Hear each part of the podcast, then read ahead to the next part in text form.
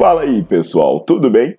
Bem-vindos ao Fitcast, Fitness com Cérebro. Eu sou Paulo Gentil, doutor em Ciências da Saúde, autor de best-sellers sobre emagrecimento, hipertrofia. Eu sou professor e pesquisador. Este canal foi feito especialmente para quem gosta de cuidar do corpo, mas não descuida da inteligência.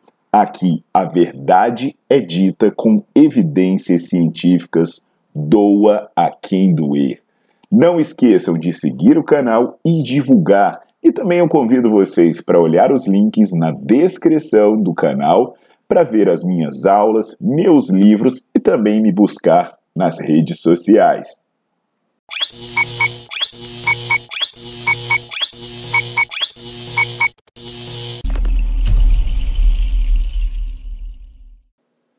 Fala pessoal, tudo bom? Aqui é o Paulo Gentil e eu tenho feito uns vídeos né, falando sobre coronavírus. Eu até recomendo que vocês vejam os vídeos anteriores, o que eu falo sobre essa paranoia do fique em casa dentro da perspectiva do exercício físico e a crítica que eu faço também à imposição do lockdown como se fosse uh, uma unanimidade, como se fosse a única opção para salvar vidas. E nesse meio tempo, muita gente me perguntou sobre tratamento precoce que é um ponto que eu considero importante ser discutido, mas na, no momento que eu fui começar a falar sobre isso, eu me deparei com essa conversa de três médicos, a Roberta Lucena, o, o Guilherme Peck e o Francisco Cardoso, e sinceramente eu não tenho nada mais a acrescentar a isso. Então eu tomo a liberdade de divulgar esse vídeo e eu convido vocês a conhecer o trabalho desses três profissionais que deram um show aqui, um show de verdade e de seriedade e principalmente de preocupação com a saúde pública. Confiram isso com atenção, ouçam e compartilhem, porque isso pode salvar muitas vidas, tá legal? Um grande abraço e já peço para vocês, bota para seguir o canal e deixa aí o seu like no vídeo que isso é muito importante. A todos. Boa noite.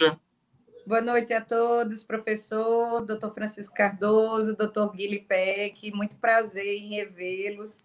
A gente agradece imensamente a oportunidade de estarmos hoje aqui discutindo um assunto tão importante em meio a uma semana muito turbulenta, com muitas discussões e a gente está estreando o canal exatamente para fazer esse contraponto, né? Com relação a exatamente a importância de discutir um tema como a Covid, com essas vertentes do que é ciência, do que é evidência e principalmente do que é conveniência. Então, eu gostaria de começar agradecendo a participação de todos os internautas, todos que estão aí, né, do Brasil inteiro, Minas Gerais, São Paulo, Rio de Janeiro, além do Rio Grande do Norte, pessoal aí do Distrito Federal também prestigiando. Agradecemos a presença aí, Rogério Patrício, Maria Estela, Vanessa Couto, Viviane, Tostes, Mari, Maria Márcia. É um prazer estar falando tanto para o público em geral, como também para os colegas médicos. É uma oportunidade que a gente tem aqui para discutir os artigos científicos e poder colocar essas nossas é, interpretações, tendo em vista que apenas uma narrativa, né, uma única visão da pandemia passa no grande ponto da mídia né, televisiva e da mídia em geral, convencional. Eu queria apresentar os professores, é, o doutor Francisco Cardoso é médico infectologista, trabalha tanto no Hospital Emílio Ribas, em São Paulo, como também é médico perito e federal. É um dos autores, junto com o doutor Ricardo Zimmermann, com o doutor Bruno Campelo, da nota técnica do Distrito Federal, né, do Ministério Público Federal, que norteia todo um corpo de evidências acerca da abordagem precoce, né, do tratamento do paciente com Covid-19.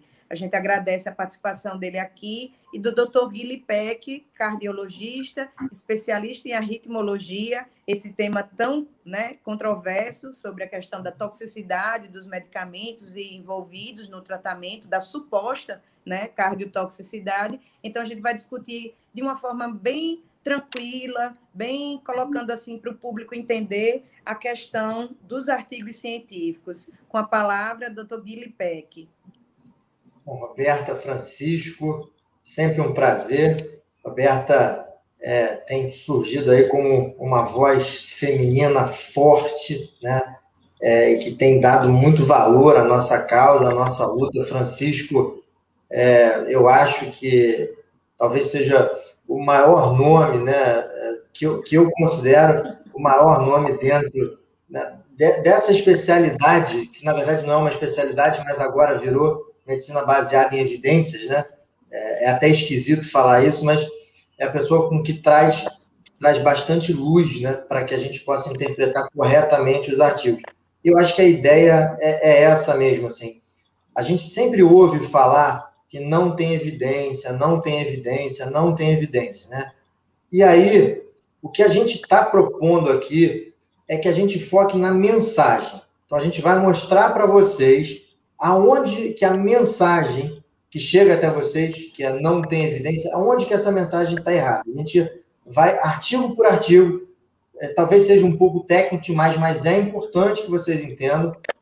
E eu, eu quero deixar isso claro, deixando política de lado, deixando economia de lado e focar na mensagem. E é isso que a gente pretende fazer aqui, né, Francisco? Isso. É, boa noite a todos os nossos colegas e público em geral, é, telespectador. É uma honra estar aqui com dois grandes colegas que estão militando, né, porque virou uma luta, né, virou uma guerra, onde não deveria ser, né, o tratamento de uma doença nova é, virou um embate, onde a gente primeiro tem que lutar contra é, é, uma turma que torce e reza para que não tenha tratamento nenhum, e depois disso, a gente tem que conseguir tratar os nossos pacientes. Eu nunca experimentei isso na praticamente 20 anos de, de medicina. E, e acho que, eu espero que a mensagem que fique depois dessa live é que as pessoas saibam sair da armadilha que foi criada pela narrativa do, da, dos torcedores da morte, né, da turma da morte, que é a que não existe evidência, porque a gente pretende mostrar aqui que evidência é uma coisa, comprovação é outra. E que 90% da medicina é baseado em evidências moderadas ou fracas.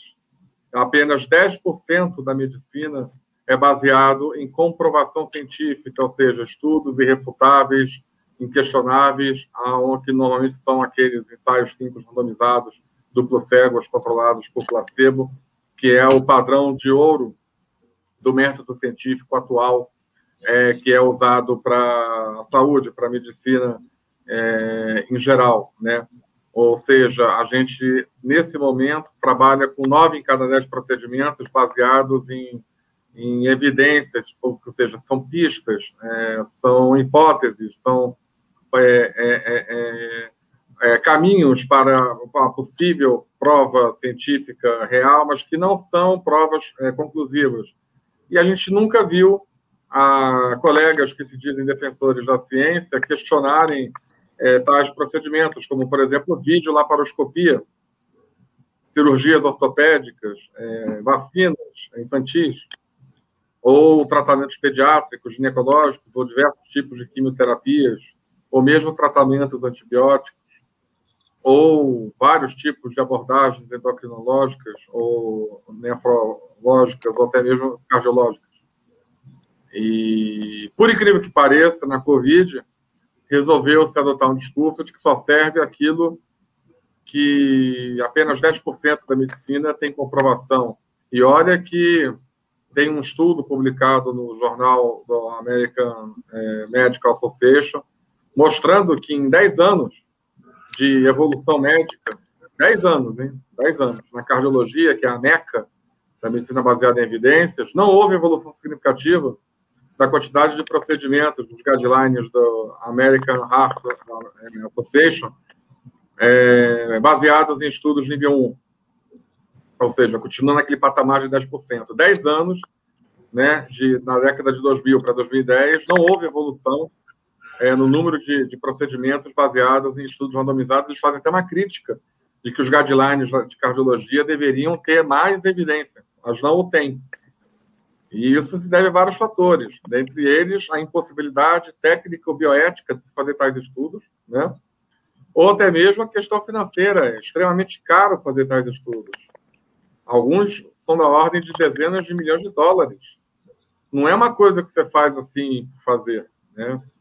Então, você não pode parar a, o tratamento médico, a observação médica e a, a ciência, a arte médica em geral, porque eu não tenho uma evidência clínica randomizada. Isso beira o cinismo, né? Claramente uma atitude de quem não quer tratar. E aí os motivos são muitos, né? mas claramente ligado a uma ideologia, né? A uma ideologia de quem quer ver o fracasso do tratamento e ao colapso do, da pandemia com fins políticos. E a gente não pode admitir que fins políticos interfiram no tratamento médico.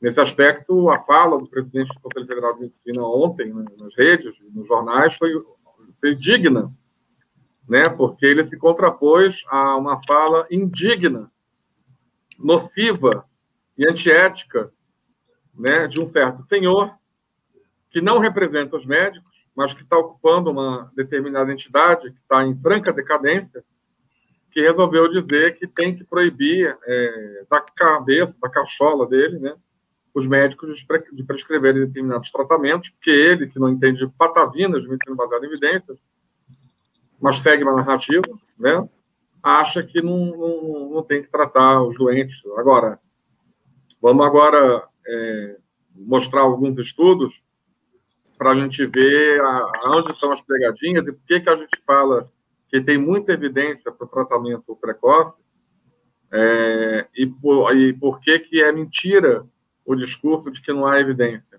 E lembrando que evidência não é comprovação. Ah, tem comprovação? Para algumas coisas até tem, para a colchicina tem, apesar é, é, da imprensa insistir que não tem. Para corticoide tem, coisa que a gente falava desde março do ano passado. Nós salvamos milhares de vidas dando corticoide para os nossos pacientes. Eles perderam milhares de vidas não dando corticoide para os pacientes deles. Depois que veio a comprovação, eles passaram da corticoide também, mas a dar um corticoide errado até hoje. Então, vamos é, é, é, é agora voltar para a Roberta, para a gente começar a dar um, uma viagem no, nos estudos.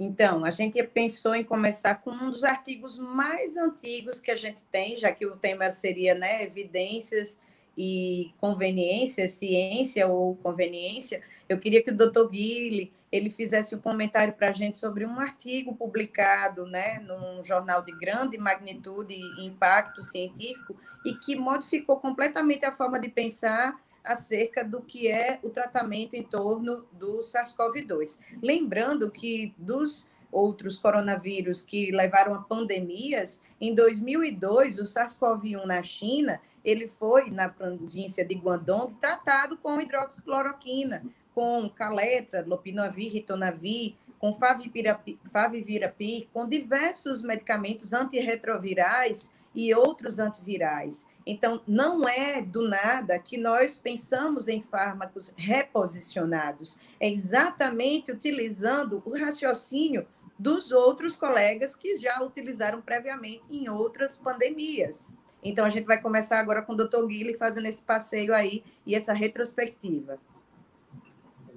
Eu vou pedir já para o Jean colocar em tela aqui a, o que eu compartilhei, mas eu, eu acho que vale a pena contextualizar é, que, o seguinte: obviamente, a indústria farmacêutica está doida para arranjar uma molécula com um patente para poder faturar. Então, faz parte né, da, da ideia, né, do modus operandi dessa indústria, desqualificar qualquer trabalho que fale a favor do reposicionamento de drogas. Né? Porque uma droga reposicionada, ou seja, a ivermectina, quando é usada para escabiose, né, é, se ela for efetiva contra a Covid-19, você não, não tem uma patente nova. Então, você não ganha dinheiro com isso. Então, a gente está vendo é, um modus operandi para poder, de certa forma, desqualificar as drogas do tratamento. E esse modus operandi, ele é, tem vários fatores relacionados, e um desses fatores são é, as drogas, né? as doses das drogas. Então, em tela está aquele famigerado trabalho de Manaus, se eu não me engano, veio em março de 2020, que pegou pacientes graves, estavam internados lá é, em Manaus, se eu não me engano, e que deu doses altíssimas de cloroquina né, para um grupo e não deu para o outro. E 40% do braço que tomou a cloroquina morreu. Né? É, basicamente, a gente evita falar, mas isso assim, as doses são doses cavalares, são doses que realmente iriam matar uma parte desse braço, né? Então, esse é o trabalho, o trabalho é, que dá duas gramas e meia, né, duas vezes e meia a dose letal da cloroquina para o braço que é, deveria ser tratado, vamos dizer assim, mas recebeu essas doses cavalares de cloroquina. E aí tem um detalhe que pouca gente fala, Roberto Francisco, desse trabalho, tá? Que esse trabalho conclui que a morte dos pacientes foi por arritmia grave. Só que menos da metade dos pacientes fizeram eletrocardiograma, 30% fizeram eletrocardiograma. Então, apesar de você ter dado uma dose super alta, né, você ainda consegue criticar esse trabalho por mais um motivo. Como é que eles falam que as pessoas morreram de arritmia, sendo que só 30% dos, dos pacientes fizeram eletro? Né? Então, arritmias seriam justificadas por essas doses? Seriam, mas mesmo assim isso não foi medido e não foi visto. E aí o que, que acontece? Todo mundo fala que esse trabalho é um absurdo, que esse trabalho não serve para nada, que esse trabalho é um trabalho que tem que ser investigado. Só que esse trabalho continua contaminando os noticiários de televisão, esse trabalho continua contaminando as meta-análises, né? Quando você junta um monte de artigo, né? E você coloca esse artigo ali no meio, ele sempre acaba puxando, vamos dizer assim, a, a segurança da, da, da cloroquina para baixo, ou seja, ele mostra a insegurança da cloroquina. Então esse trabalho, esse trabalho atrapalha demais, né? É, é, a visualização real do impacto de segurança da cloroquina porque ele supervaloriza essa falta de segurança, esse risco de arritmia. Então, a gente já começou muito mal, infelizmente, esse trabalho é brasileiro, a gente aqui faz um, um histórico, vai fazer um histórico dos trabalhos, mas a gente já começa muito mal com esse trabalho de Manaus. Quer comentar alguma coisa, Roberto, Francisco, sobre esse trabalho? Eu, eu quero. É, esse trabalho, ele faz parte do grande lã dos estudos assassinos da Covid é, no mundo, foram trabalhos que deram mais de 9 gramas de é, hidroxicloroquina ou seu equivalente, né, cloroquina, num, num período menor que 10 dias, ou até 10 dias, uma dose mais de quatro vezes superior à preconizada para o tratamento da Covid, e tiveram índices de mortalidade que chegaram a 40%, né?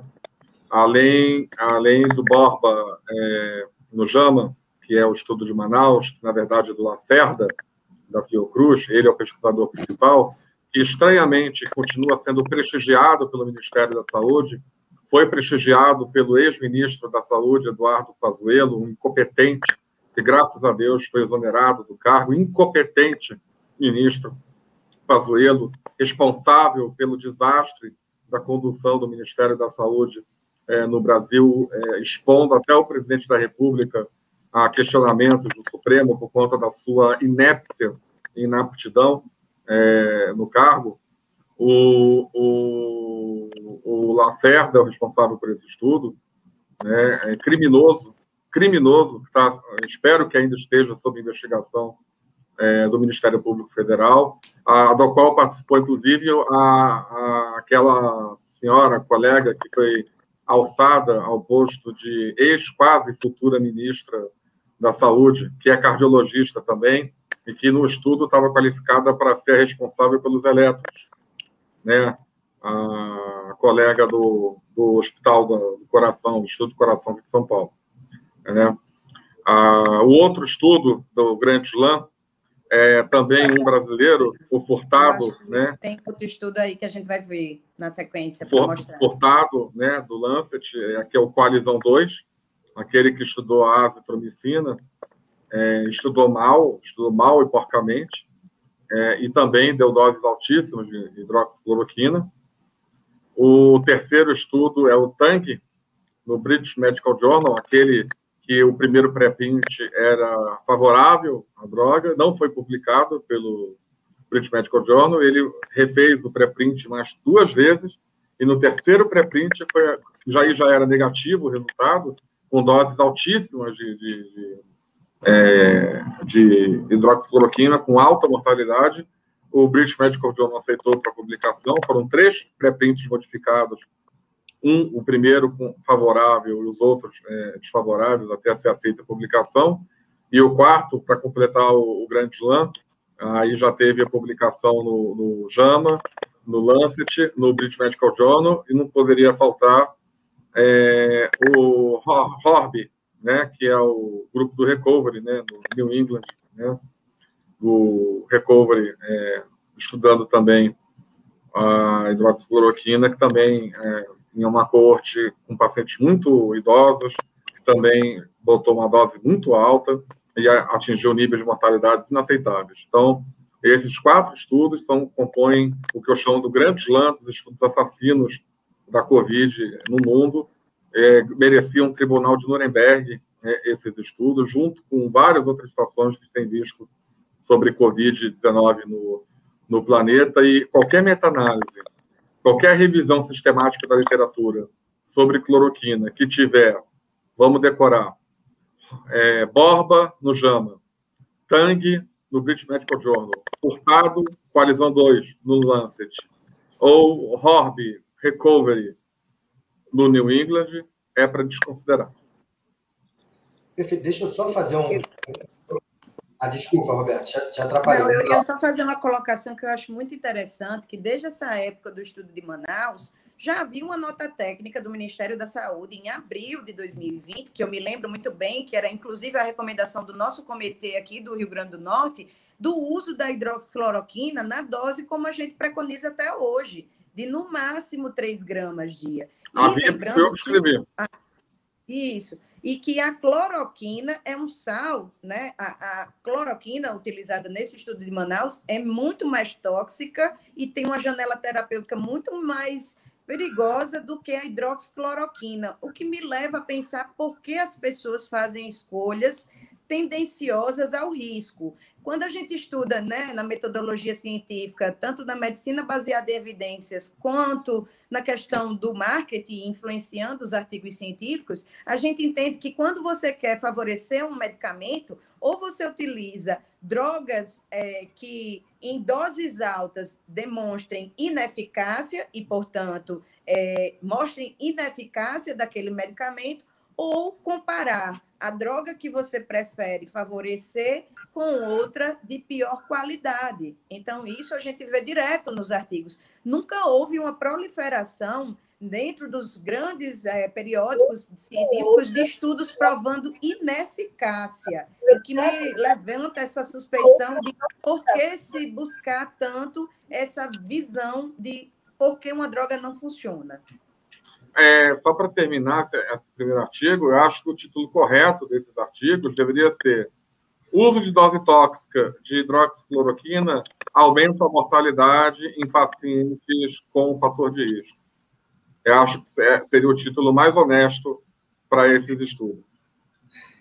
É, é, eu acho só, gente, assim, é, tentando aqui resumir, é, a gente está aqui mostrando o modus operandi. Né? Isso está se repetindo com a ivermectina e vai se repetir com várias drogas. E o primeiro modus operandi em que se tenta desqualificar as drogas que podem ser usadas né, para o tratamento da Covid é errar na dose. Né? Isso que a Alberto falou é super, é fundamental. Não tem justificativa nenhuma para usar essa dose.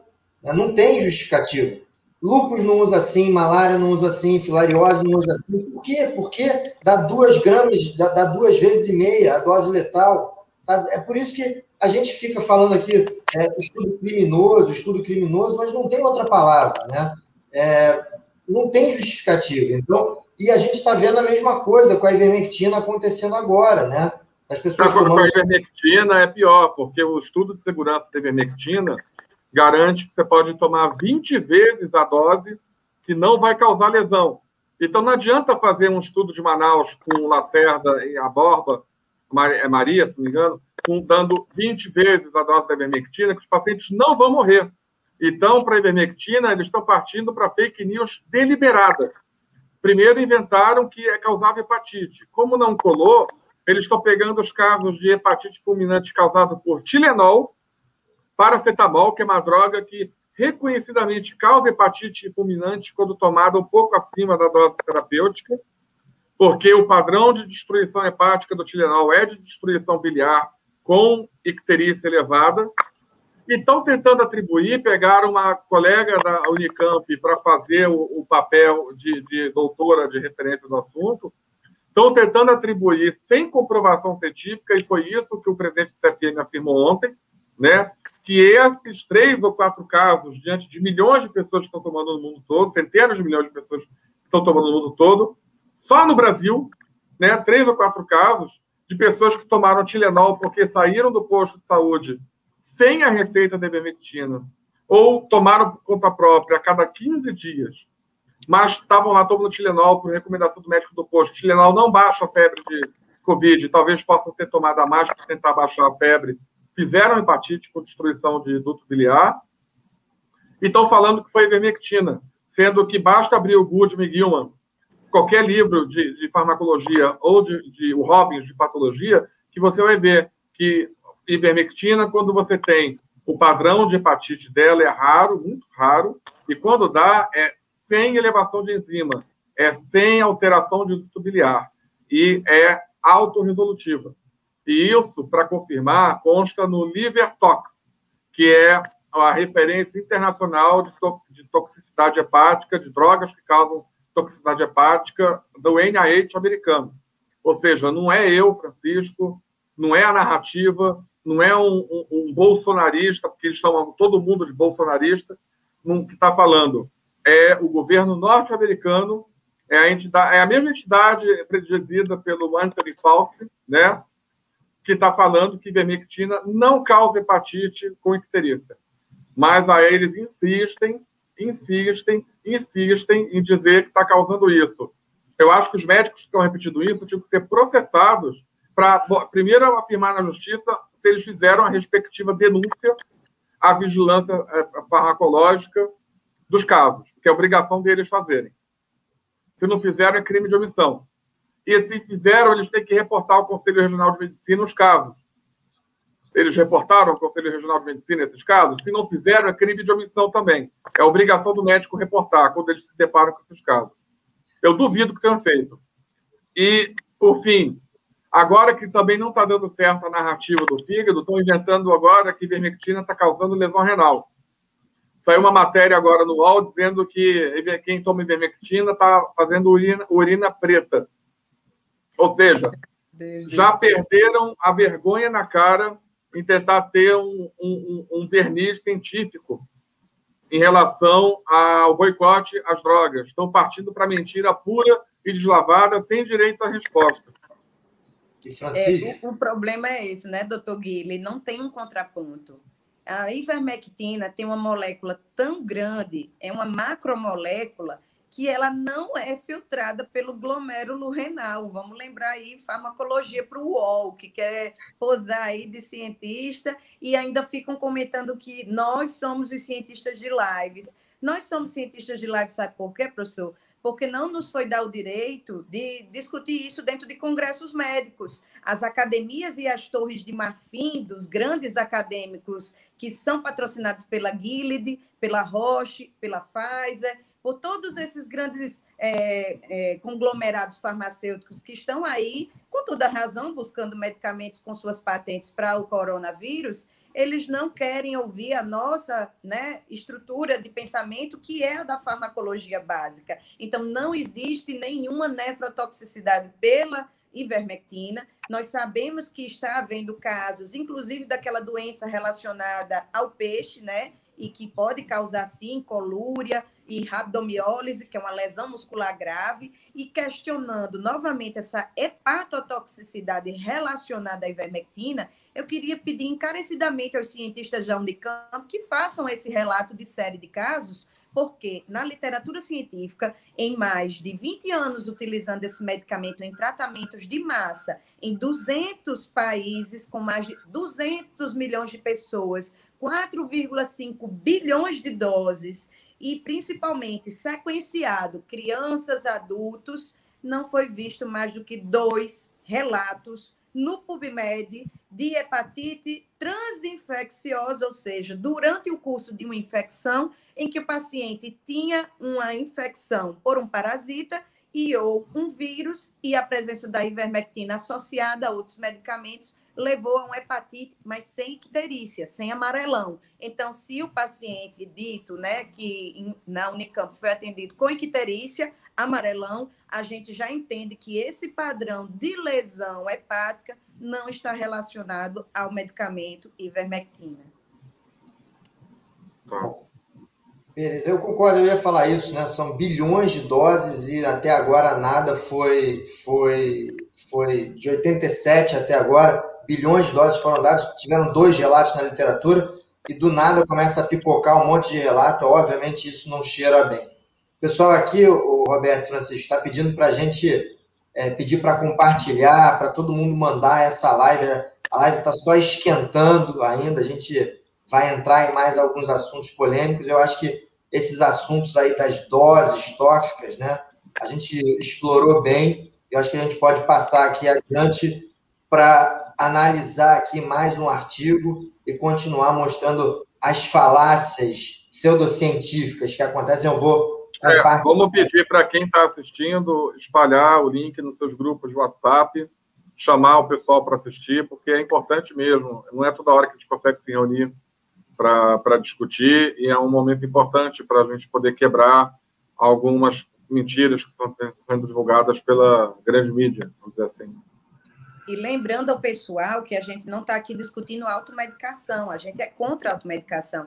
Muito provavelmente, esses casos de hepatite medicamentosa que a gente está observando, como bem explicou o doutor Francisco, são muito mais relatados na literatura médica relacionado ao uso do paracetamol. A gente viu isso na dengue, como era uma medicação segura para muitas pessoas que tinham alergia né, à, à dipirona, acetaminofeno. Então, a gente sabe que o uso dele acima de 3 gramas dia pode estar, sim, relacionada a uma toxicidade hepática grave e casos, inclusive, de insuficiência hepática necessitando de transplante hepático, mas nunca na história da medicina isso foi visto com a ivermectina. É estranho, né? Isso vi agora com esses quatro relatos de casos no mesmo hospital. É mais do que a lei das séries, é algo que nem Sherlock Holmes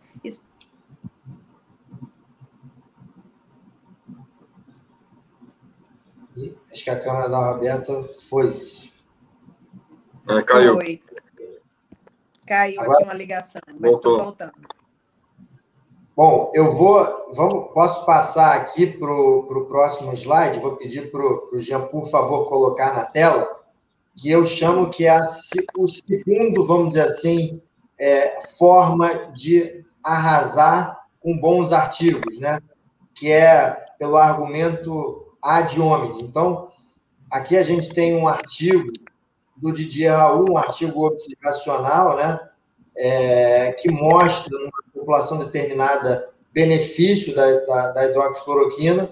Didier Raul, um dos maiores é, publicadores, um dos, dos, nomes científicos com o PubMed mais recheado, vamos dizer assim, que tem maior relevância né, no, no, no mundo acadêmico, e assassinaram a reputação dele, assim como é, vem fazendo com muitos pesquisadores. Então, é, isso é só mais para a gente mostrar essa segunda forma, né?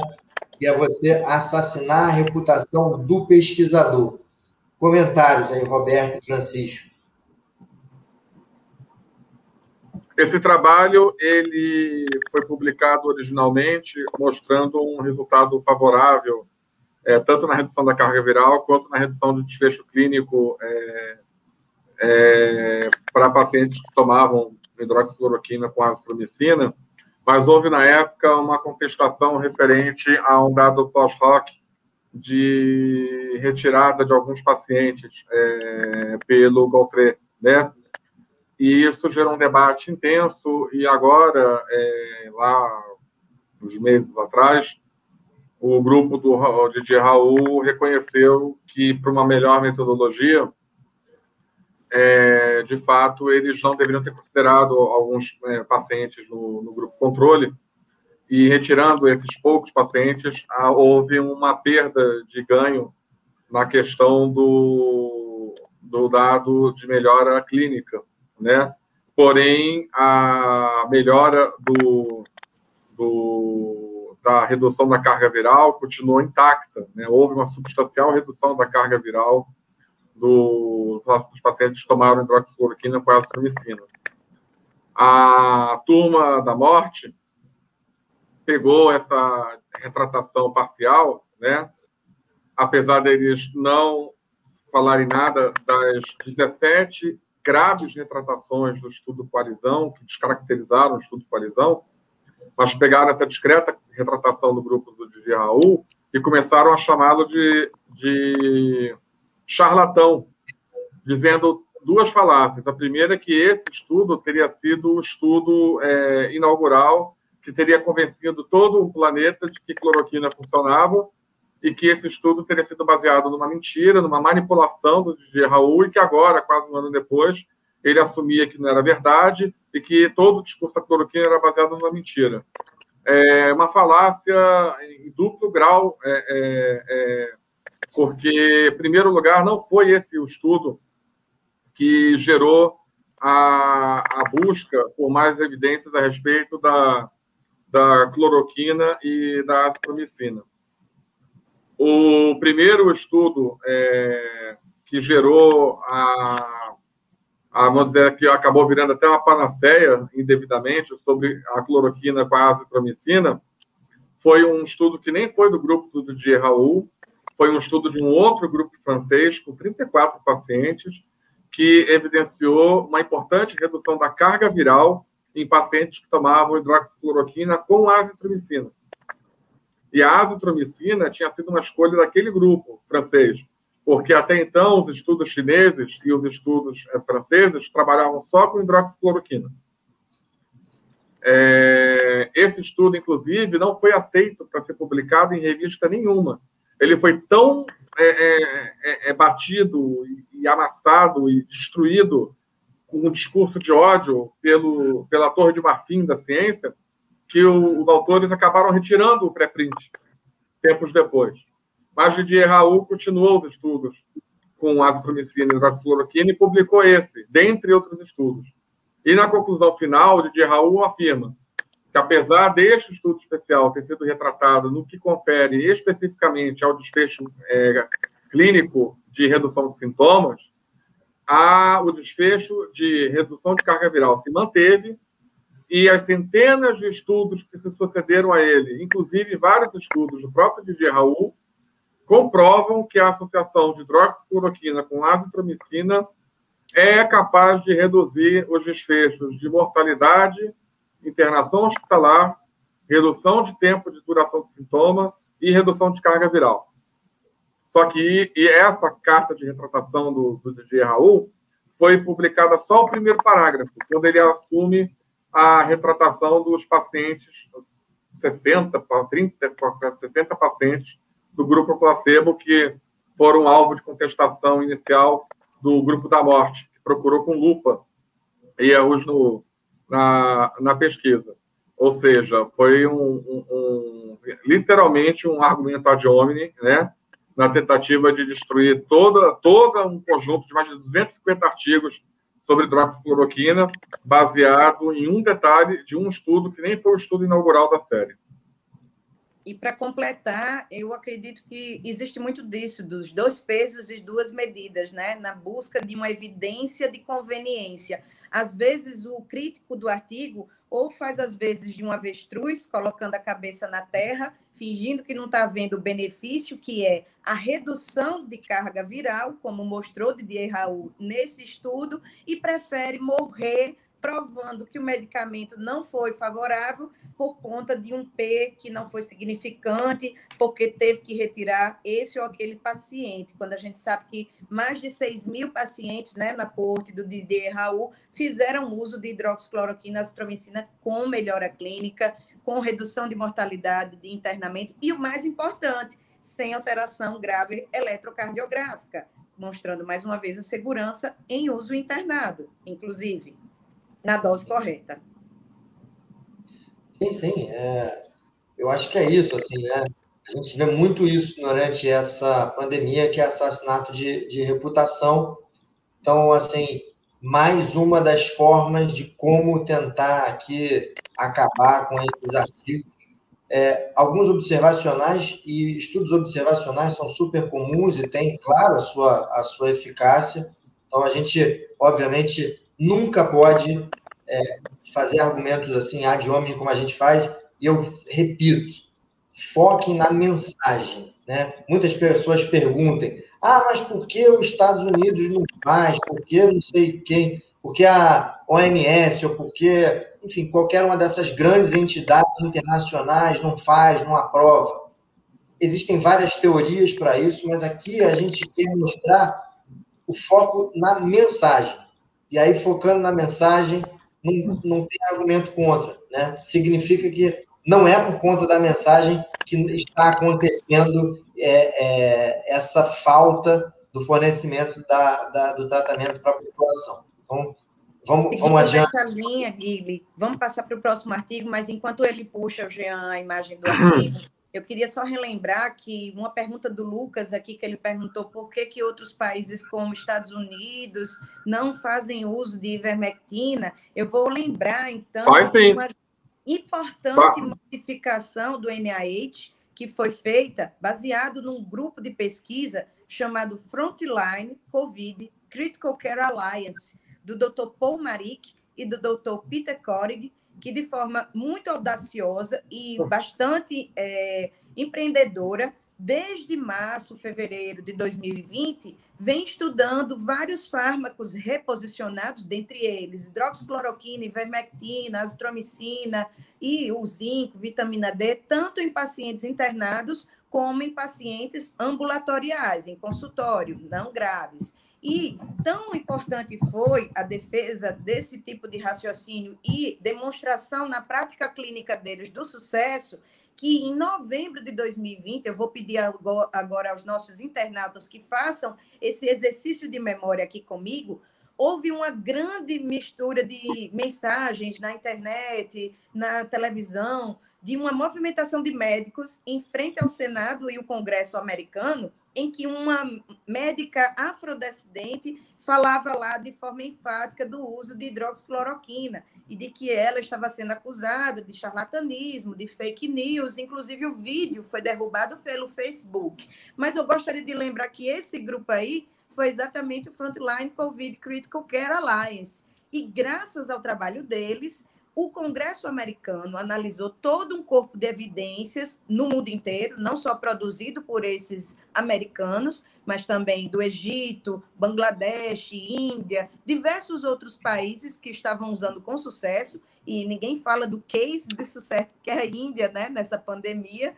É, então, esse grupo modificou a estruturação do NIH, que é o Ministério da Saúde dos Estados Unidos. O National Institute of Health em 14 de janeiro, modificou sua orientação de que a ivermectina, ao invés de ser utilizada como apenas sob ensaio clínico, poderia ser utilizada com uso off-label, porque nesse momento ainda se considerava que o remdesivir era evidência né, 1A para os Estados Unidos, plasma convalescente era evidência C, B, e principalmente o que se havia era o uso de corticóide e heparina. Mas em 14 de janeiro, essa modificação do NIH levou a um aumento de 550% nas prescrições de ivermectina nos Estados Unidos. E para quem tiver um pouquinho de curiosidade, pesquisar na mídia em relação aos jornais como Reuters, Associated Press,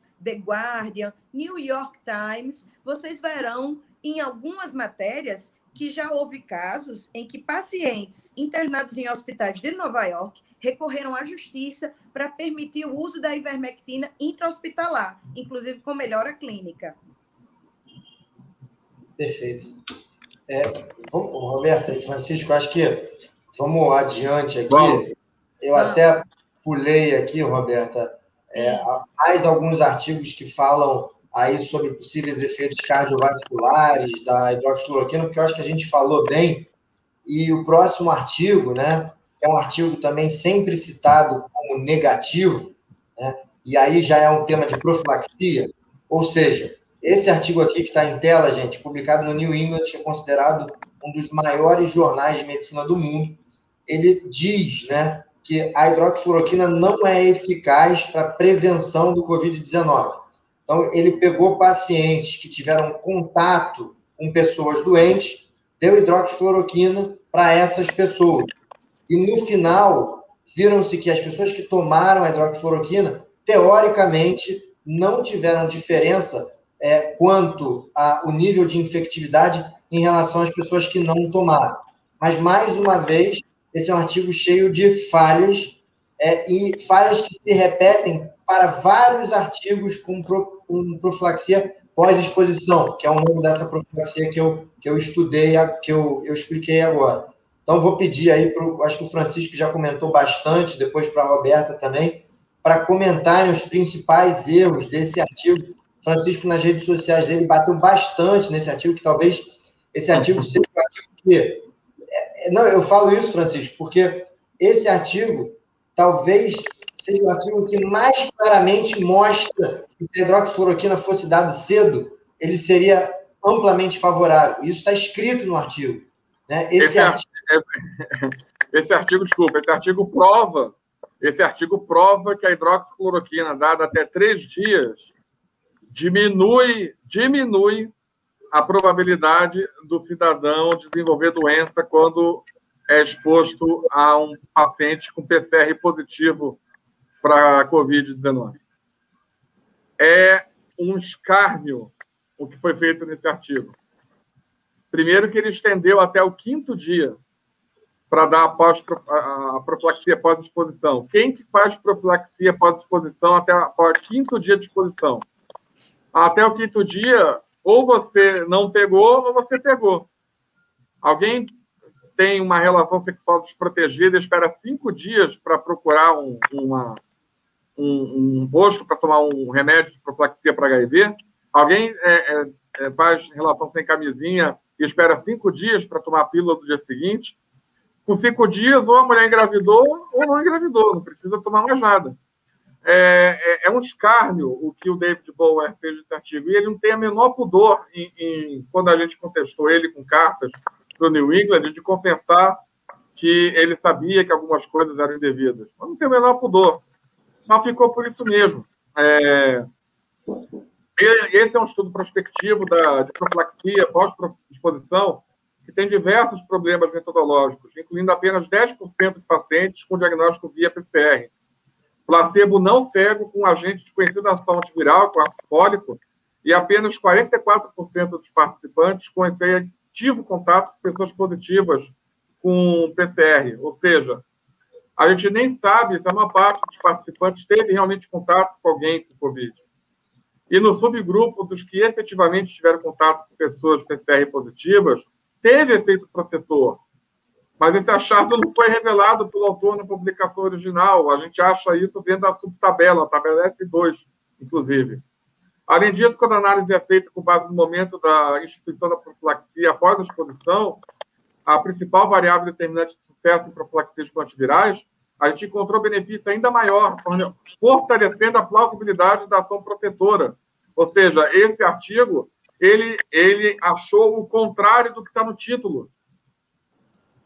Só que a turma da morte, os Corona Lovers, né? É, é, é, é, os, pandemi, o, o, o, os Pandeminions, eles leem o título, leem o abstract e ficam repetindo isso como uma traca, como se fossem grandes cientistas, como se fossem grandes inteligentes né? E estão então falando bobagem, porque o artigo tem um título que diz o céu é vermelho. E quando você lê o artigo, você vê fotos do céu azul. Fala, mas o céu é azul. Mas o título está lá, o céu é vermelho. Esse artigo é exemplar, exemplar do que está acontecendo nas publicações médicas é, é, sobre Covid. E um dia alguém vai ter que responder por isso. Novamente, né, professor? É mais uma forma de como você lê o artigo, como as nossas universidades estão treinando os nossos médicos e estudantes de medicina para leitura crítica, que eu dizia muito isso, é uma leitura fast track, você lê o título e o abstract, o resumo, e simplesmente não tira conclusões porque você delegou suas sinapses a quem escreveu a conclusão, sabendo que 30% dos artigos científicos, a conclusão não está correlacionado com os dados de muitos dos artigos. Se a gente for na, na folha de suplementos, lá desse detalhe da página que o doutor Francisco comentou, quando você analisa se uma pessoa mora na casa com alguém positivo para Covid, e esse grupo foi feito ou teste de RT-PCR, o SUAB, ou no paciente índice, né, o primeiro caso da casa, ou também no seu contato intradomiciliar, nesse subgrupo, analisado até o terceiro dia, tomando-se hidroxicloroquina, esse grupo de pessoas não desenvolveu Covid, ou se desenvolveu, não teve forma grave, o que é o que a gente chama de cherry picking, como o doutor Francisco nos ensina. Você escolhe algo do artigo para mostrar aquilo que você que lhe interessa. Então, se a minha ideia é mostrar que a hidroxicloroquina não serve nem como pós-exposição, nem como tratamento precoce, eu vou olhar até o quinto dia, quando não mostrou diferença significativa. Mas aí a crítica que nós fazemos é quase só apenas 30% dos pacientes nesse estudo tiveram teste com SUAB confirmando que era COVID. Quantos não eram influenza? Quantos não eram adenovírus? Vírus sincicial respiratório. Foi feito num período na, na sazonalidade dos Estados Unidos. E a desculpa dele lá no artigo, não, estávamos em escassez de testes. Então, vá lá, tudo bem, vamos dar é, esse benefício da dúvida. Vamos olhar, então, só o subgrupo que foi analisado lá, o teste do nariz. Nesse subgrupo, repito, se você tinha um contato intradomiciliar com alguém positivo COVID, sabidamente COVID, se você tomasse hidroxicloroquina até o terceiro dia, você nem desenvolvia forma grave ou sequer tinha SUAB positivo para COVID. Ou seja, comprovou que ela era uma estratégia útil tanto como pós-exposição, como tratamento precoce, porque não existe tratamento precoce além de cinco dias. Aí já está um pouquinho tarde. Pois é, e aí é o que o Francisco falou, né? Se tratamento precoce, com cinco dias já não é precoce, imagina profilaxia. Então, assim, é, isso torna, como ele mesmo diz, um escárnio esse, esse, esse artigo. E eu estou tentando aqui lembrar, Roberta, é, pílula do dia seguinte, como ele falou, HIV, hepatite raiva, B, tétano, hepatite B. Não existe nada que eu acho que você espera mais que 72 horas para fazer profilaxia após exposição, né? Eu não consigo Esse me lembrar. É o deadline de tudo em virologia. Você quer rapidamente reduzir a penetração do agente infeccioso nas células. E vamos lembrar que a ivermectina ela age nessa forma muito hábil, mostrado em trabalhos biomoleculares com análise computacional, em que a molécula de ivermectina bloqueia a ligação entre a proteína spike no resíduo lisina e o receptor ACE2 no receptor do resíduo histidina. Então, ela é verdadeiramente alguém que bloqueia, que faz um manto né, de proteção na célula, principalmente do epitélio olfatório, respiratório, trato respiratório, para impedir a entrada do vírus. Maravilha. Eu vou passar para o próximo estudo, então, aqui, que eu acho que esse próximo estudo, vou, vou pedir para o Jean colocar aí na tela, por favor. Eu acho que esse é o ápice, né? É o auge, é o que de mais asqueroso pode acontecer, que são que é a falsificação de dados, né? Então, eu não me lembro o mês, eu acho que foi junho, julho, enfim, mas foi publicado no Lancet. É, um 20, 22 de maio de 2020, eu gravei. 2020, publicado no Lancet. De maio. Oi? 22 de maio de 2020. Eu gravei esse lixo aí. Pois é. Então, foi publicado um estudo que, é, em uma semana, foi retratado, porque a própria revista disse que não tinha como comprovar os dados. Né? Então, é, seguindo aqui o modus operandi aí de como falsificar as informações e fazer com que chegue até a população informações falsas, é, não tem outro modo que não seja falsificando as informações. Então, é, esse estudo é impressionante porque é, ele, se, além de não ter onde comprovar os dados, né, quando você pega e analisa as pessoas que entraram de cada região do mundo nesse, nesse estudo, você acha coisas esquisitíssimas. O Francisco pode falar é, melhor sobre isso é uma coisa que me chama a atenção, nada contra os atores pornôs, tá, gente? É uma profissão lá deles, mas um ator pornô na, no comitê. É, é, Atriz.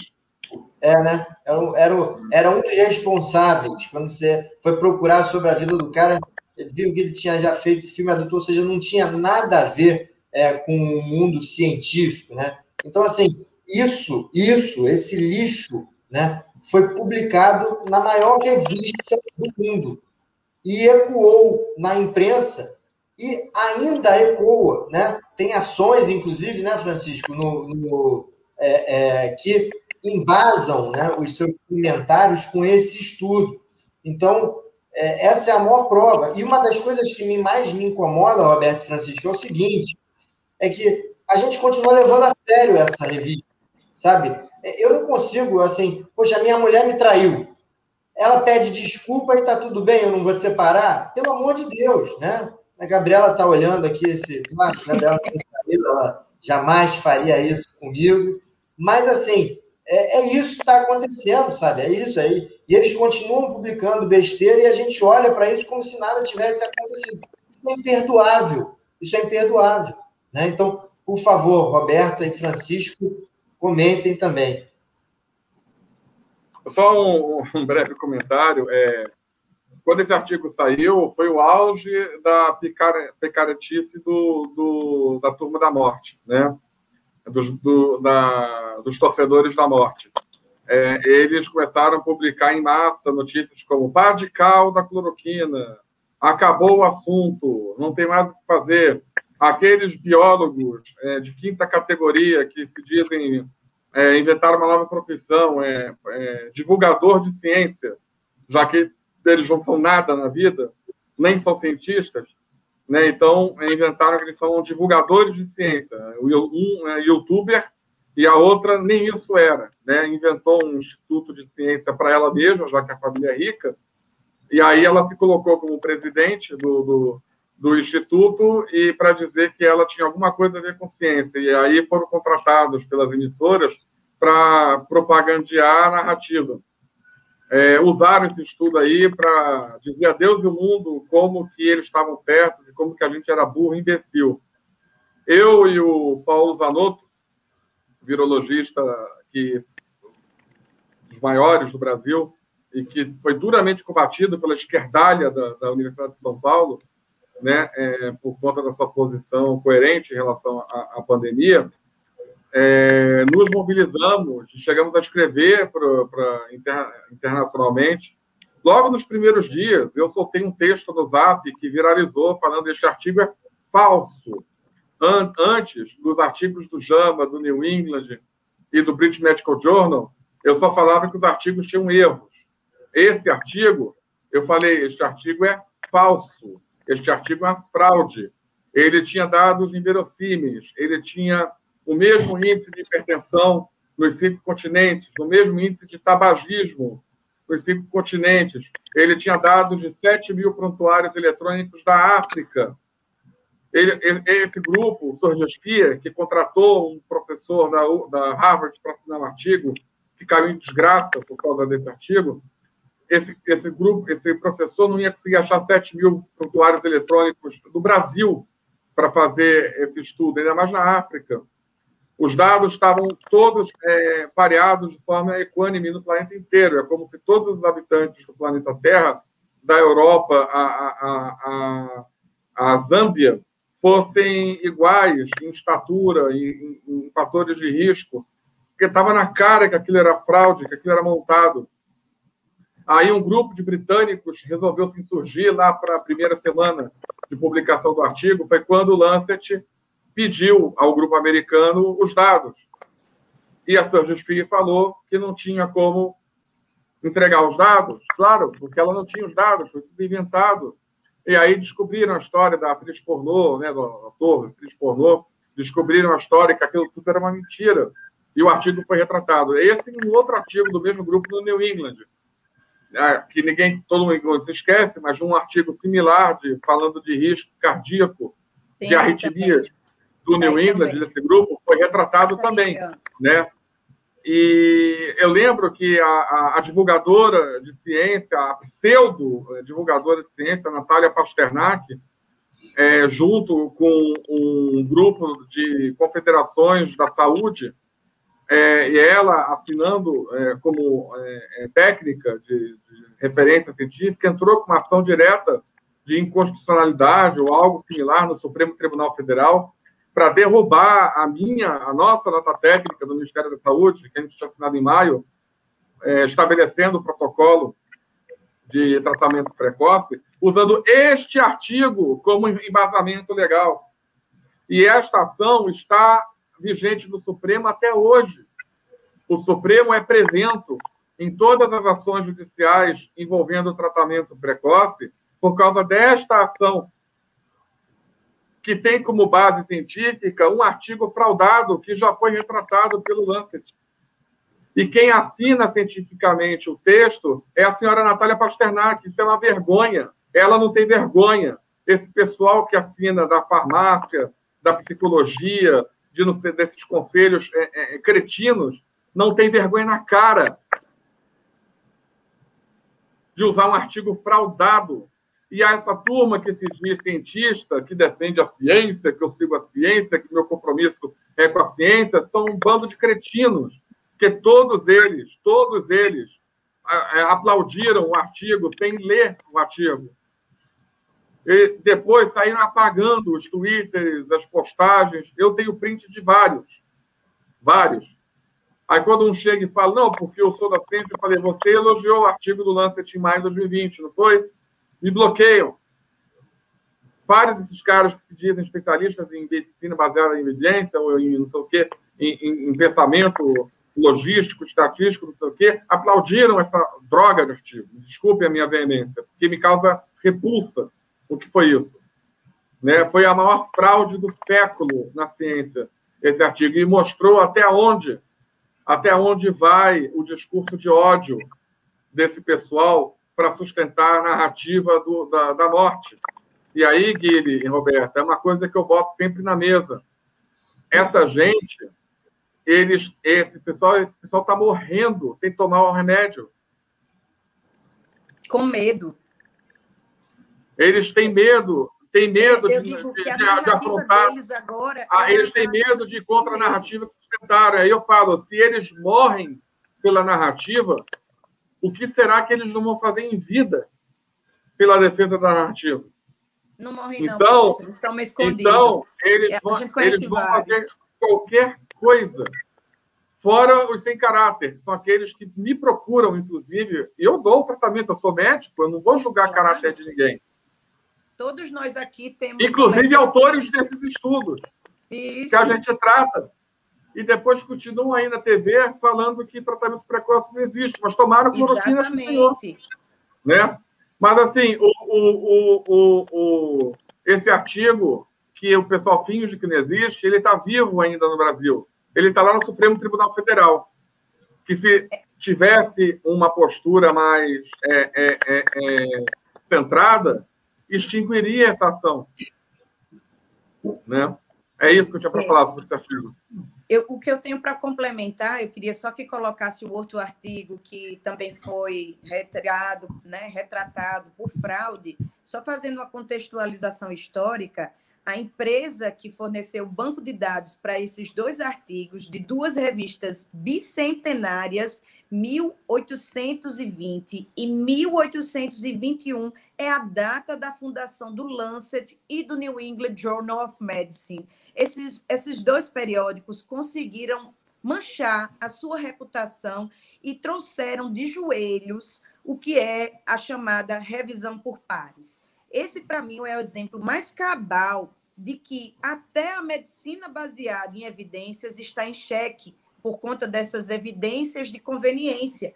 A pressa em se fazer artigos, em se revisá-los e principalmente se basear em argumentos de autoridade, que foi o caso dos revisores do Lancet New England, o é, Menha, que é um, do, um, dos maiores cirurgiões cardiovasculares né, do Birmans and Women's é, Massachusetts Hospital, em Boston, ele é um grande autor e foi envolvido no meio desse, é, nessa enxurrada aí de fraudes, nesse Surgisphere, do Seca, que é o outro ator, e simplesmente o artigo não conseguiu comprovar o banco de dados.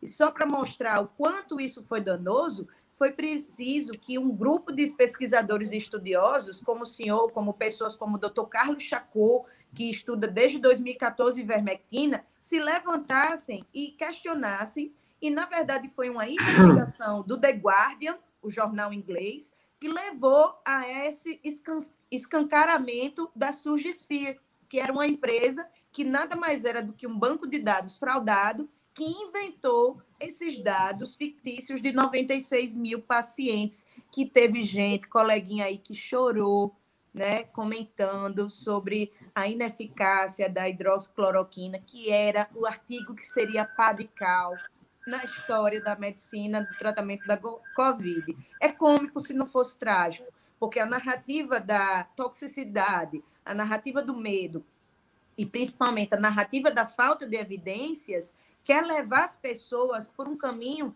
de que não existe outra coisa senão ficar em casa esperando dessaturar, faltar oxigênio, para só então procurar assistência à saúde. Que é isso que tem levado a uma grande mortalidade e letalidade, quando não também o uso iatrogênico do corticoide na primeira semana, dizendo-se que é tratamento precoce, com prednisona, e ou antihistamínicos, antialérgicos nos primeiros cinco dias, quando alguém prescreve isso no pronto-socorro, achando que está fazendo um melhor para o paciente ou vai deixar ele confortável e se nega a utilizar, inclusive, ivermectina nessa associação, mas não se nega a dar corticoide numa primeira semana, quando a gente sabe que vai aumentar a carga viral e piorar a queda dos linfócitos, piorando o prognóstico dele para a fase inflamatória. Eu vou, eu, eu acho que é, a gente pode seguir aqui adiante. Eu vou colocar, vou pedir para colocar em tela. Deixa eu só compartilhar aqui. O próximo estudo, que é a meta-análise, né? a meta-análise da hidroxicloroquina, que, deixa eu só estou achando aqui, gente, que é o, é o famoso misturar banana com laranja, como você gosta de falar, né, Roberto? Deixa eu só achar aqui que eu já não estou achando mais. Está aqui já. Já tá foi. Falaram que caiu no Instagram. Ah, caiu. Caiu no é, Instagram? Passou de uma hora. Ah, mas é só botar de novo, pedir para o pessoal para colocar de novo, abrir uma, uma outra de live. no Instagram, pessoal, que o Instagram tem um limite de uma hora. Parece que o papo está tão bom que a gente não lembrou disso. É, bom, a gente abre outra lá, mas é, aliás, gente, eu queria pedir o seguinte: todo mundo aí que está assistindo, é, inscrevam-se nos canais da doutora Roberta, do doutor Francisco, no meu canal. Eu acho que é, há um movimento muito grande para tentar abafar o tratamento precoce. Esse movimento, é, com certeza, vocês vão ouvir, gente. É, esse movimento ele vai se intensificar a partir desse momento, não tem dúvida nenhuma não basta mais dizer que o tratamento precoce não funciona, agora vão dizer que faz mal. Então, lives como essa, né? É, e é, pessoas como a doutora Roberta e o doutor Francisco são fundamentais para que a informação continue chegando até vocês. Dito e para que isso não seja derrubado, o YouTube tem que entender que você colocando o seu joinha, o né, like, é um, é, é um, um vídeo que tem o intuito, sim, de discutir baseado nos argumentos que a gente está colocando aqui. é uma discussão baseada em artigos científicos, mas a gente quer deixar a leitura mais acessível à população, para mostrar onde está o erro, onde está a análise enviesada e principalmente com uma, um interesse por trás, né? Perfeito. E aí, assim, seguindo aí a nossa linha é, de mostrar os principais erros, a gente chega na, na meta-análise da hidroxicloroquina. A gente sempre fala aqui, Roberto e Francisco, que a hidroxicloroquina ela tem seus melhores resultados quando feito precocemente, né? ou seja, nos primeiros dias de sintoma. E aí, com base nessa afirmação, Roberto, o que, que você acha dessa meta-análise e onde você acha que ela peca mais? O que me choca é ver que o Cochrane, que também é um dos nossos maiores né, pilares da medicina baseada em evidências, ela recorreu a um erro crasso de misturar artigos que falam sobre tratamento precoce com pacientes internados. Então, novamente, a gente tem aí o que a gente chama de misturar laranja com banana.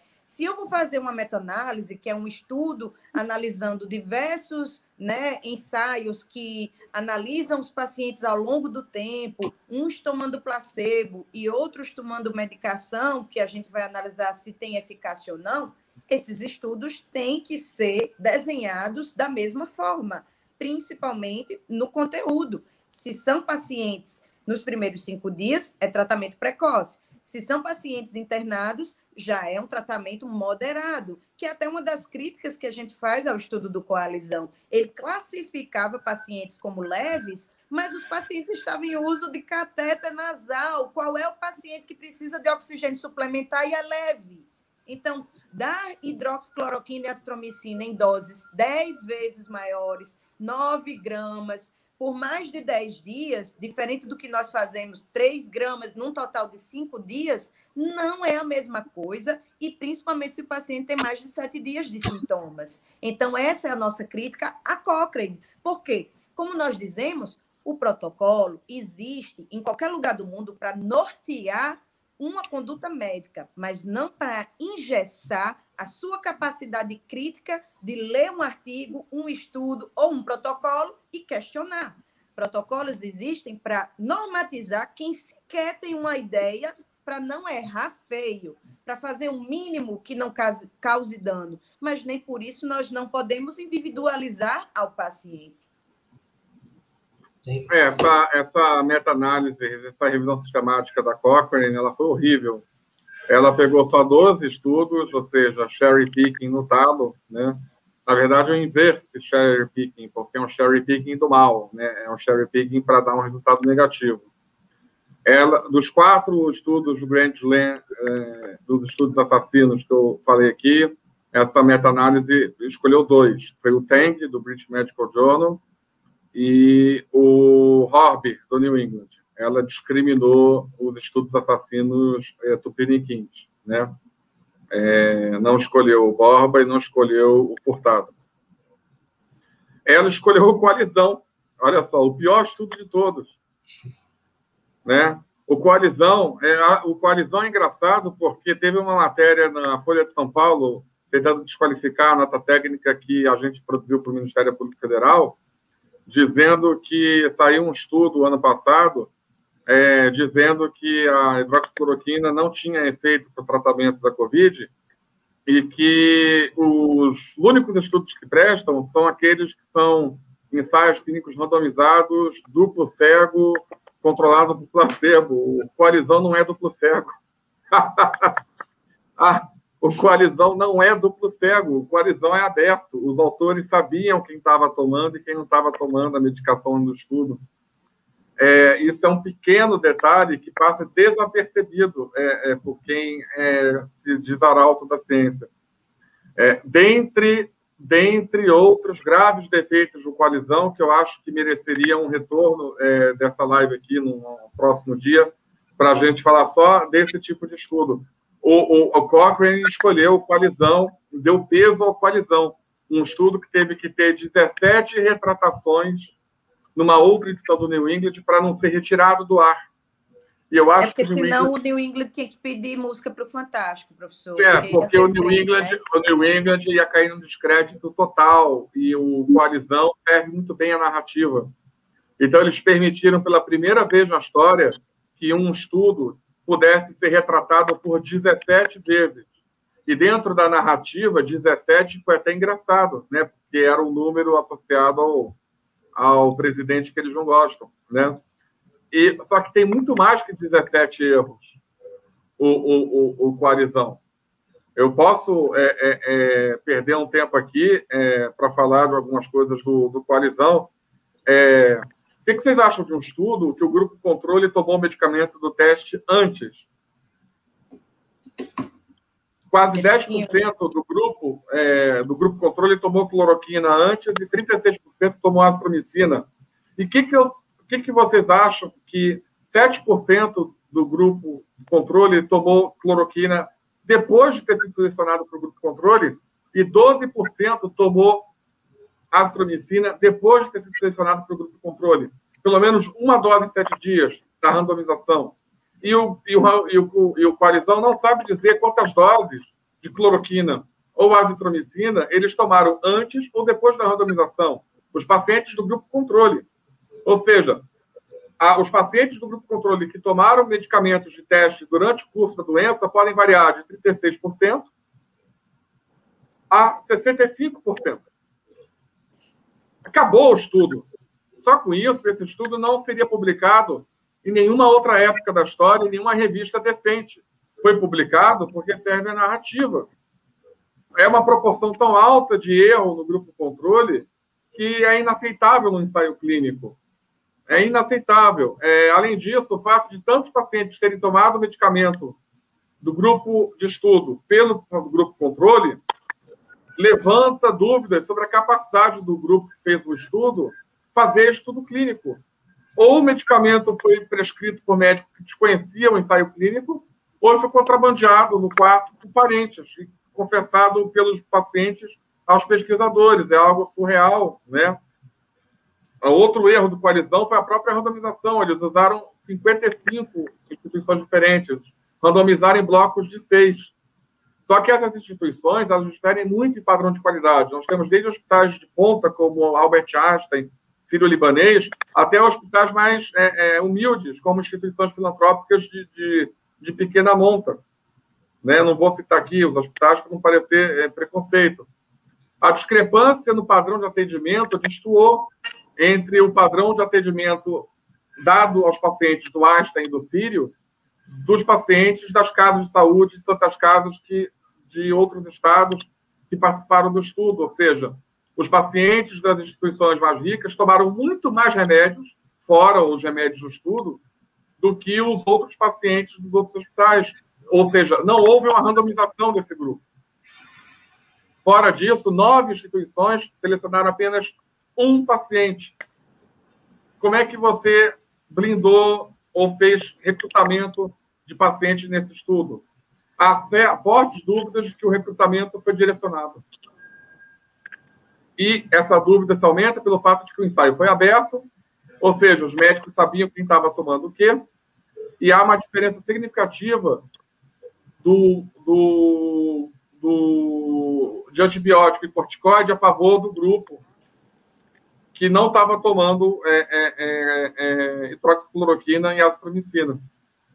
Perdeu totalmente o benefício da randomização. Dentre outras questões é, que mostram. Ah, outra coisa, o follow-up, a perda de segmento do follow-up foi zero. Nunca existiu isso na história de estudo nenhum. O que é o follow-up? Follow-up é você é, seguir os pacientes. Acompanhar, né, o paciente, é o segmento. Desculpa, errei é você seguir os pacientes faz estudo. Você sempre perde um, perde dois, alguém não localiza, alguém morre, né? Esse estudo não perdeu nenhum. Isso sugere fortemente que eles selecionaram os pacientes do estudo. Então, o Coalizão é o pior estudo da história da, da, da Covid-19. E é endeusado. É endeusado pelas pessoas que falam da, da, da ciência que esse estudo. Esse estudo não provou nada. Esse estudo não consegue provar nem a favor nem contra. Esse estudo não prova nada. E a Cochrane botou esse estudo na meta-análise. Essa meta-análise da Cochrane não serve para nada. Eu queria... Foi feita com absoluta má fé. Eu, eu, queria fazer um comentário. É, você falou muitas coisas sobre os, os é, sobre as meta-análises que estão sendo feitas nessa, com os estudos. E também existe uma coisa que está acontecendo sempre, e eu queria que o pessoal aí que está assistindo prestasse atenção nisso. É, os estudos que a gente tem visto com a hidroxicloroquina, com a ivermectina, quando feitos de forma precoce, eles geralmente são positivos, ou seja, mostram eficácia da droga, mas é, o P valor, que é a probabilidade do acaso, é, explicar esses resultados, ou seja, eu tenho uma diferença entre os grupos, mas em algum percentual essa diferença pode ser apenas uma obra do acaso. E esse percentual ele é proporcional à quantidade de pacientes que tem em cada estudo. Então, quanto menor o, o número de pacientes, maior essa probabilidade do acaso explicar as diferenças. Então, o que tem acontecido é que os estudos são muitas vezes pequenos, eles mostram benefícios, mas o N, o número de pessoas incluídas, não é suficiente. E aí, esse estudo vai como resultado, né, como resultado final, é, fala-se que não teve eficácia, já que não teve poder estatístico para mostrar essa eficácia. Aí, qual é a solução disso? A solução disso é você colocar isso numa meta-análise. Você soma os pacientes, os resultados de cada estudo. E aí, essas meta-análises, quando é, separam só os pacientes que foram tratados precocemente, mostra sim benefício, mostra que teve diminuição da internação, mostra que teve diminuição de mortalidade. Mas, como diz o Francisco, é, os coronalovers, os, os, os, os é, gladiadores da morte, eles falam que isso não vale, porque os estudos foram individualmente inválidos. Ou seja, não serve individualmente, não serve em grupo. Então, isso é uma outra coisa das meta-análises que vem acontecendo sempre, né, e que vale a pena ser comentado. Aliás, Francisco tem uma, um material é, escrito com um grupo que fala exatamente disso, né, da, da, da significância estatística não significar que não tem resultado, né, não, não tem, não, que, que, não se pode é, atribuir eficácia ou não. Sim, o fato de um estudo não ter atingido o P valor de 0,05 não significa que o que o estudo achou não vale de nada. Você tem que dar peso ao que está no estudo. Você vai é, dizer o que o estudo achou, dando a devida atribuição ao que está lá. É inverídico você afirmar que não tem evidência. Existe um achado, porém, ele tem um peso significativo A, B, C, D ou E o estudo, falar que o estudo não achou é mentira, o estudo achou. Só que ele não tem a significância estatística exigida pela ciência. Ele tem uma baixa significância estatística. É diferente de falar que não tem, não tem o achado, né? A é ausência é de evidência história. não é evidência de ausência. Isso. A ausência de evidência não é evidência de ausência, né? Já dizia Carl Sagan, eu acho. Mas, assim, o que eu acho interessante é que quando a gente discute com algumas pessoas né, do, da Torre de Marfim, como eu costumo dizer, alguns catedráticos, eles questionam dizendo assim, principalmente formando opiniões de estudantes de medicina, o que é mais é, preocupante. Olha, é, vamos passar então para aquele do New England, que fala sobre a ivermectina, que entra exatamente nessa questão do P. Lembrando para a população que o valor de P, significância estatística, é quanto meu estudo está dizendo que aquela intervenção, que aquele medicamento tem realmente eficácia ou realmente aquilo foi uma mera obra do acaso? Como é que a gente resolve essa dúvida? Você faz um estudo e aumenta o número de pacientes analisados. Se você acha num, num ensaio clínico que determinado medicamento, como o do New England Journal, que, aliás, do JAMA, que fala da ivermectina, vamos colocar então aí o slide, que comentava exatamente um estudo colombiano de dose única, 96 pacientes analisados para uma dose única de ivermectina, resolvendo sintomas né, em pacientes com Covid adultos e jovens, né? A maior parte deles profissionais de saúde e que não tinham grandes comorbidades. Então, eu chamo a atenção aí de dois problemas. Como é que eu quero estudar a eficácia de um medicamento numa população que, teoricamente, não vai adoecer de forma grave? Jovem, sem comorbidade. Então, novamente, número de pacientes pequenos, se eu não me engano, 96, com talvez uma perda aí de segmento que levasse só a 76 e aí a, a análise diz: olha, esse estudo não foi suficiente para mostrar redução de carga viral, como se redução de carga viral fosse realmente eficácia, sabendo que tem pacientes com carga viral por meses. Você tem que analisar como desfecho de um estudo se aquela droga reduziu forma grave, reduziu internamento, reduziu necessidade de hospitalização e que necessariamente a hospitalização significa pelo menos um pouco de oxigênio suplementar, catéter, máscara de Hudson ou até ventilação mecânica e por último mortalidade. Então assim, é interessante ver que os colegas professores quando discutem com os estudantes, é aquela velha piadinha do professor de geografia, né? As mentiras que o professor conta no segundo grau, então, aí, o que o seu professor não contou para você na faculdade de medicina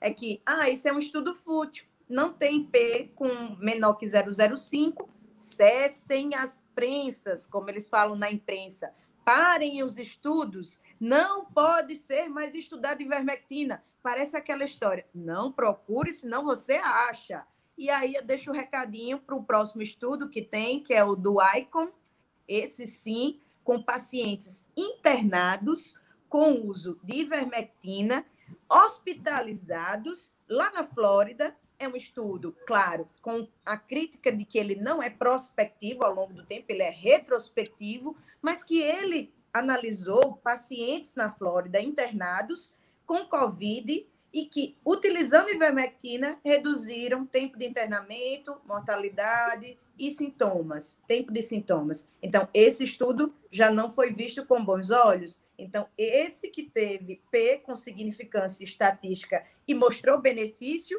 por ser retrospectivo, não duplo cego, randomizado, não serve. Ou o estudo de El Ghazar, no Egito, mostrando mais de 400 pacientes analisados, randomizados, ensaio clínico, comparando 100, 100, 100 e 100 pacientes, tanto profissionais de saúde como pacientes internados, mostrando redução de sintomas, redução de necessidade de oxigênio, e redução de mortalidade em mais de 70%. Quando você faz uma meta-análise, que é unir todos os estudos em torno de uma medicação, como é a ivermectina, e a doutora Tess Laurel, que foi quem falou que a ivermectina poderia parar a pandemia, o vídeo da gente que viralizou não é uma fala minha, é uma fala dela.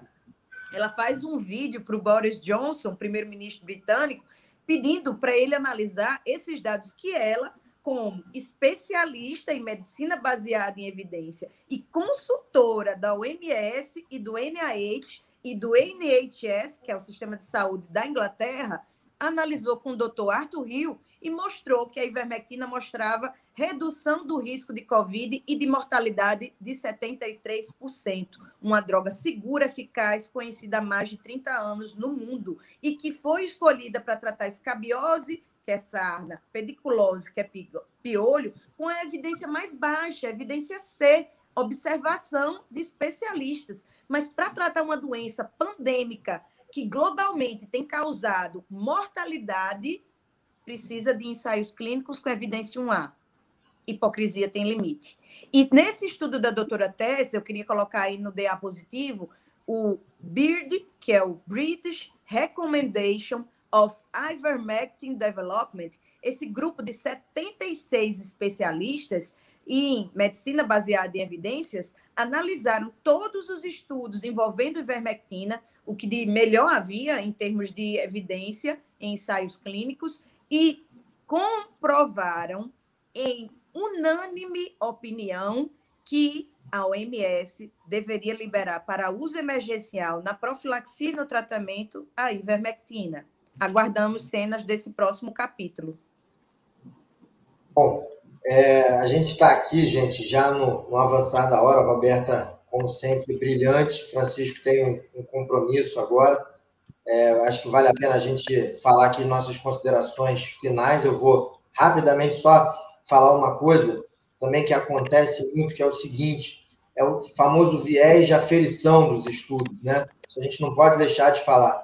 Então, rapidamente, é, uma das coisas que tem se feito muito é medir a eficácia ou não de uma droga através da aferição da carga viral em 21 dias. Ora, se eu tenho uma doença que tem uma fase inicial viral, depois, com mais ou menos duas semanas, o vírus vai embora e fica a inflamação, se eu meço a carga viral de alguém no CTI, porque está ferrado pela doença com 21 dias, ou de alguém que foi curado e está em casa, essa carga viral vai ser a mesma.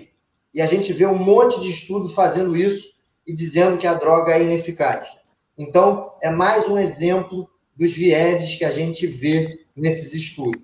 Então, Mas falando o isso. O ele mostra redução de sintomas e é bom, né? É, pois é. Enfim, eu acho que se a gente for ficar falar todos os erros aqui, isso vai ficar até amanhã. É, eu queria realmente assim agradecer Francisco e Roberto por ter topado essa ideia. Queria agradecer a audiência. É claro que essa live é uma live mais técnica, gente. Não, talvez não ficou tão fácil assim de, de entender, mas isso é importante porque a gente não quer atacar o mensageiro, a gente não quer fazer política, a gente quer atacar a mensagem. Então, por isso a ideia dessa live aqui, para que as mensagens que a gente falou aqui fiquem para vocês, ou se alguém quiser rebater, né, a gente também está aberto, isso é uma outra coisa importante falar.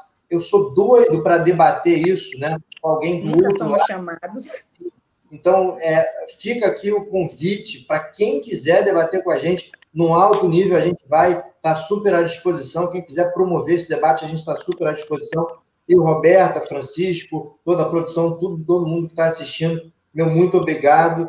É, e eu só tenho aqui dizer que vocês são, são meus heróis. E vendo Francisco, vendo a luta da Roberta, eu sigo em frente também tentando fazer a mesma coisa.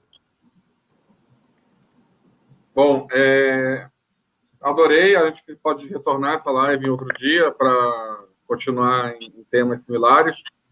É, eu queria deixar só a mensagem de que, bom, há, há evidência científica robusta para o tratamento precoce.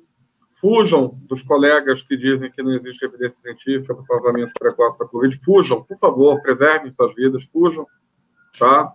É, desses colegas, eles estão equivocados, lamentavelmente eles estão equivocados. Ah, ah o, o, o, o, aquela, do Dória precisa ouvir a gente. O, Dó, o, Dória ouviu a gente, mas o problema do Dória é outro. É, o Dória sabe preservar a vida dele, pode ter certeza que a vida dele ele soube preservar direitinho. É, se ele está preservando a vida dos cidadãos de São Paulo, é uma outra discussão. Né? É, que vai valer muita discussão, isso aí, lockdown, né? Isso é outra discussão. A gente pode fazer uma live sobre lockdown, por exemplo. Uhum. Ah, preservem a vida de vocês, tá? Não existe na medicina essa história de ficar em casa doente, deixando a doença agir em cima de vocês sem abordagem, sem tentativa de tratar. Não existe na história da medicina essa história de que só posso tratar se tiver evidência, um ato com comprovação. Claro que a comprovação é o ideal, mas o ideal nem sempre é possível, nem por isso a medicina deixou de agir para tratar câncer, para operar osso, para tratar criança, para tratar idoso, para tratar bebê, para vacinar para tétano, sarampo. Nunca isso deixou de ocorrer por, pela falta da evidência com ar. Nunca. É uma loucura é, essa, essa exigência. É, claramente uma forma de tentar bloquear o tratamento para fins escusos. É, a gente pode discutir a qualidade da evidência, deve, mas dizer que não tem evidência, me desculpa, a pessoa ou está maluca, ou é ignorante no assunto, ou está agindo de má fé. E, e por fim, a, eu desejo a todos que reflitam bastante sobre o que a gente contou aqui. E quando forem ler um artigo, leiam o artigo inteiro, não leiam apenas o abstract. Está tendo muita manipulação nesses artigos que estão sendo publicados sobre o Covid, conforme a gente demonstrou aqui. E estamos à disposição nos nossos canais, no meu canal, para o que for necessário para os colegas perderem a vergonha de prescrever e salvarem seus doentes. É claro que não se trata de promessa de cura, nem de promessa de resultado, como todo tratamento, ele tem uma expectativa de resultado, uma expectativa de falha, e ele tem uma percentual de, de pessoas que sempre vão falhar o tratamento, não vão responder ao tratamento, tem um percentual de eficácia, de valor, de número necessário para tratar. É, essa é outra coisa que tentam usar para denegrir, né? Dizendo que a gente está prometendo cura, não é verdade, né? Não é bala de prata, mas pior do que a gente oferecer um tratamento é não oferecer um tratamento e mentir dizendo que não tem é, evidência que não tem tratamento. Essa, essa sim, é algo que no futuro terá que ser cobrado pela sociedade daqueles que estão falando isso hoje. Um abraço a todos e até a próxima.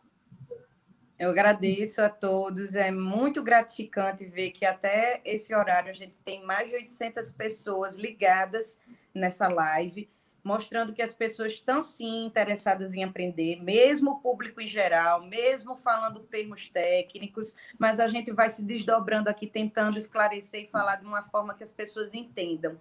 O recado é que nós estamos comprometidos nesse grupo de médicos a fazermos, nem que seja uma live semanal, discutindo esses assuntos tão importantes para evitar que as pessoas deixem de ter esse objetivo de buscar auxílio, buscar ajuda, entender como funciona a doença, os sinais de alarme. Então, no próximo momento, a gente gostaria de estar convidando todos aqui, os nossos professores, para a semana que vem a gente debater sobre essa questão de lockdown. Muitos foram os estudos essa semana, os meia-culpas dos premiers, e a gente vai estar vendo grandes reviravoltas em termos de políticas de saúde pública com muitas pessoas dando braço a, a, a, torcer, espero eu, porque a humildade e a capacidade de se entender que a gente pode modificar a nossa opinião salva vidas, salva economias e as pessoas não morrem só de Covid,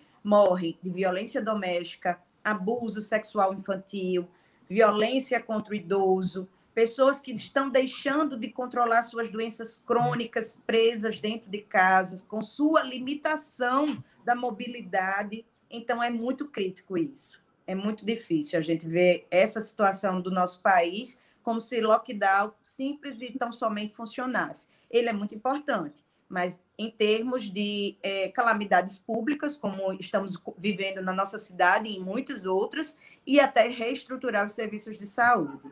Então, agradeço a todos, fiquem com Deus e uma boa noite. Até o próximo encontro. Tchau, gente. Um prazer.